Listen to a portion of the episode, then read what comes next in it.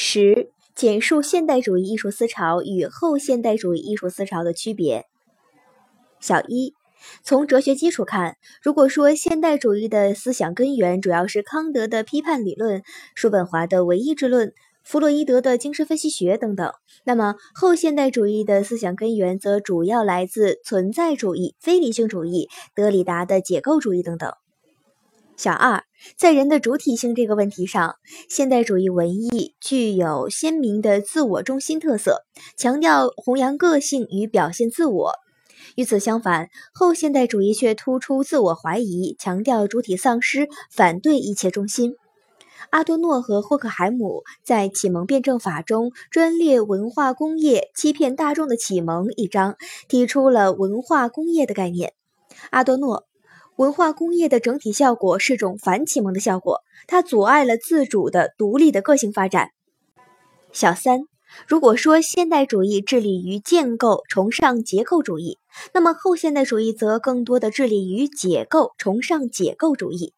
在这种解构主义思潮影响下，后现代主义首先消解艺术与非艺术的区别，其次消解各种艺术门类之间的区别，最后更是消解了精英文化与大众文化、高雅文化与通俗文化的界限。实际上，后现代主义真正推崇的是大众文化。在这个消费主义盛行的商品社会里，在大众传播媒介的推波助澜下，后现代主义使大众文化更趋向娱乐化和游戏化。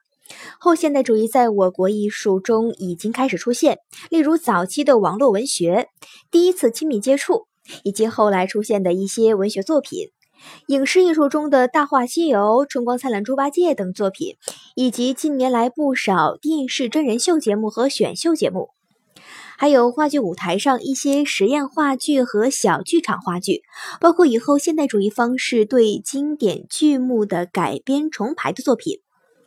音乐领域中不少摇滚乐以及流传一时的音乐评书等，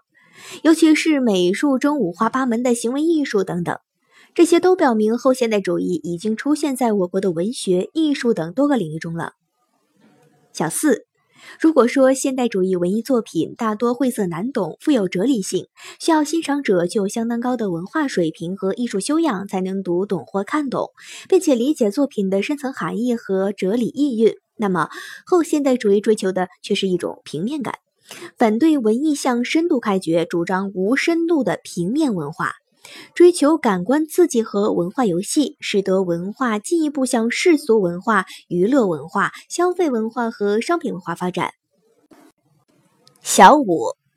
艺术的特征本来就在于独一无二的创造性，或者叫做独特性。但是后现代主义为了适应商品社会的需求，通过工业化大批量生产和大众传播媒介，突出复制的作用。